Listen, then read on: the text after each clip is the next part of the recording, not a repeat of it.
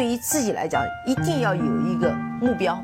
一个企业，它真的要对什么人负责任？嗯，要对社会负责任，嗯，对员工负责任，对股民负责任。这个三个责任，一个国家的发展，实体经济是永远是是顶梁柱。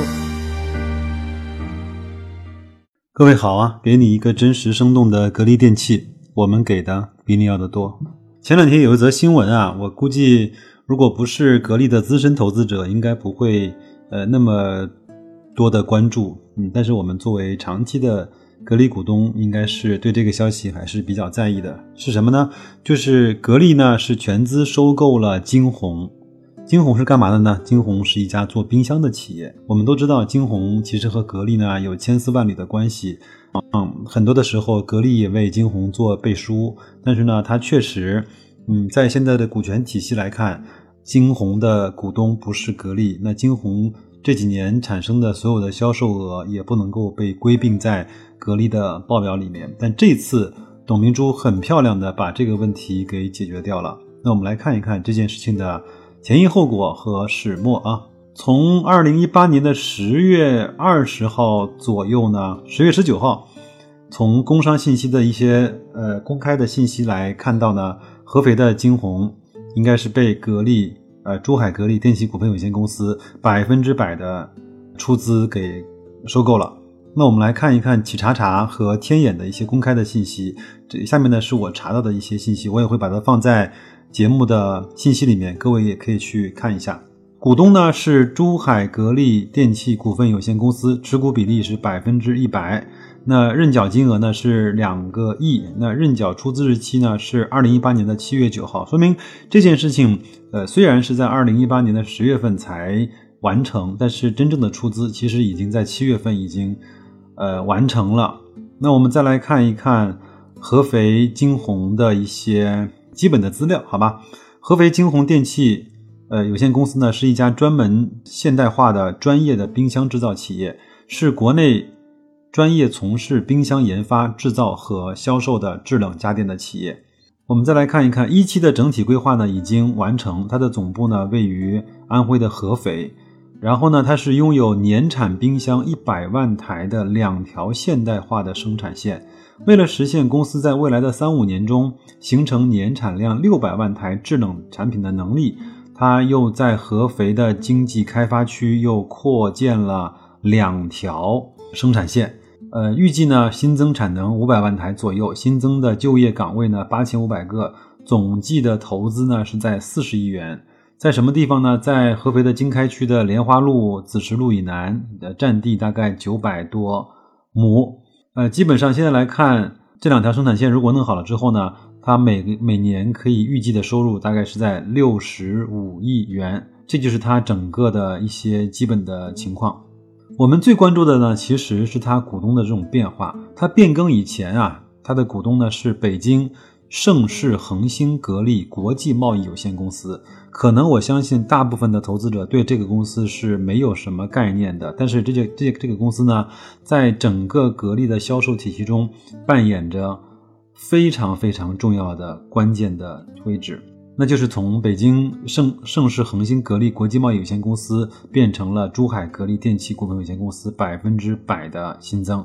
那法人呢，也从以前的何远航变成了胡文峰。胡文峰，我相信也不是很多人能够去知道的或者熟知的。胡文峰是谁呢？胡文峰其实在格力的位置还是非常的高的、重要的，他是总裁助理。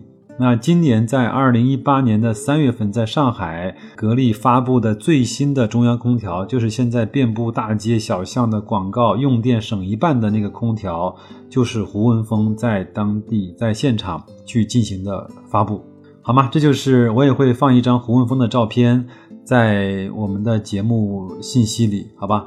然后呢，我们其实对金鸿这个公司呢并不是很了解，因为它没有很多公开的信息。但是在天眼查的 APP 上，我是查到了2013年和2014年他们两年的销售额。那我相信，从15、16、17到今年的一八年，整个冰箱卖的是越来越好的情况下，呃，那实际的销售额应该是远远大于呃13年和14年的两个数字。我们先来看一看2013年它整体的。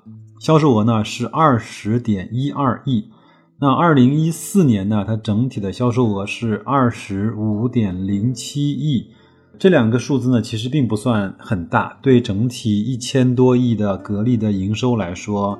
占的比例还是比较小的，但是呢，我们都知道金红冰箱它的发展和增长速度是非常快的。如果各位现在打开京东的 APP 去搜京东金红冰箱的话，你会看到它的几个排在前面的几个爆款的点击量跟评论量都是在过万的。所以我粗略的预估啊，可能在一七一八年它可以产生四十亿到甚至是更高的销售额。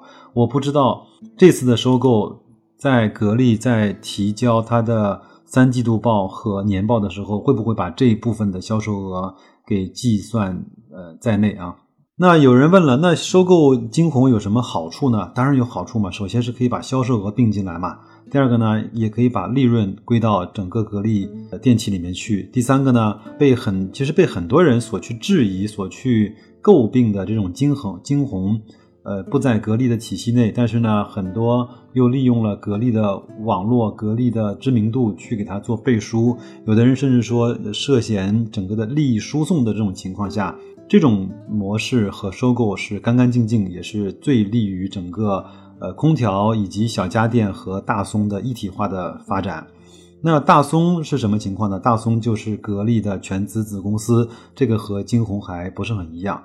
最后呢，我们再花一点点时间来去看一看刚才我讲过的北京盛世恒星格力国际贸易有限公司啊，这家公司啊，我从整个的企查查上来看，它和全国的几十家公司都有互相持股的方式。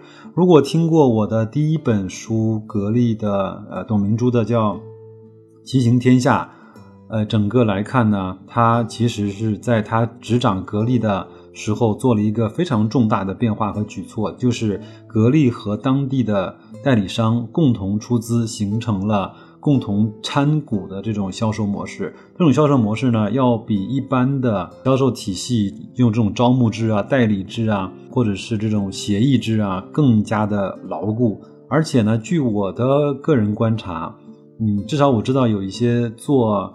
比如说海信呐，比如说做大金呐，他们除了做主营的产品之外，还在经营着其他其他品牌或者是品类的产品。但是，呃，据我所知，这些格力的经销商基本上是只在做格力的生意的，基本上有多少钱都用在做格力的这个生意上。包括在雪球，有一些格力的经销商也在发言，我觉得他们确实是在格力上面投入了基本上是全部的资金和精力。这种销售队伍，那其实对格力来说是一个非常有执行力的呃经销商团队。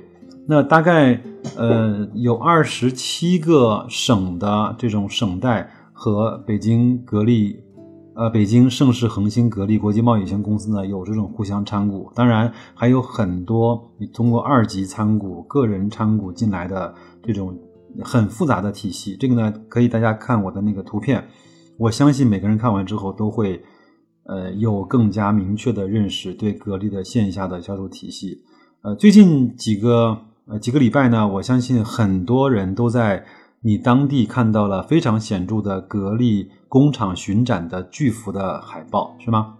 为什么它可以那在如此短的时间之内就能够组织起来那么？大规模的和这么整齐划一的行动呢，就是和这些经销商铁的执行力和牢牢的这种相互控制和相互协助的这种模式是分不开的。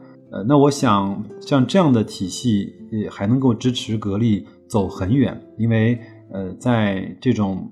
线上跟线下一体化的这种销售模式里面呢，有很多的东西是需要线下去推广、去介绍、去看到真机、去通通过人和人去沟通来实现销售的。呃，尤其是在未来几年，我个人认为会大力发展的中央空调这个领域上，它还不像个人家庭的这种嗯家用空调，就是买一个配置，它还要买方案、买施工。嗯，包括买合适的产品，用不用地暖，用不用锅炉，包括以后嗯想的再远一点，用不用太阳能接入进来，这个就是一个相对更加需要个性化，在线下一对一的服务的品类里面，线下这些代理商其实能够起到的作用比我们想象的更大。嗯，至少我认为在格力，包括在空调。这个领域里面，线上是很难全面的颠覆线下的销售体系的。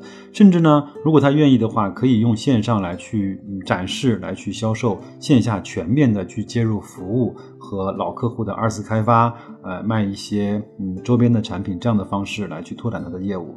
呃，因为上一次的录音啊，今天有很多朋友在后台反映音质不是特别的好，那我今天正好有时间，我又给大家重新录了一遍。呃，可能也挂一漏万，那有一些情况说的也不是特别的清楚，那也请各位多包涵。那我相信这件事情一定不是到了今天这个时刻就结束了，我还在关注它后续的一些发展和变化。那也看到格力用这样的方式，其实给很多的投资者和股东一个非常好的交代。那把金鸿纳入进来，通过大松、呃金鸿和格力的这种三驾马车这样的方式，能够占领更多的小家电的市场，好吗？那就这样，祝各位投资愉快，再见。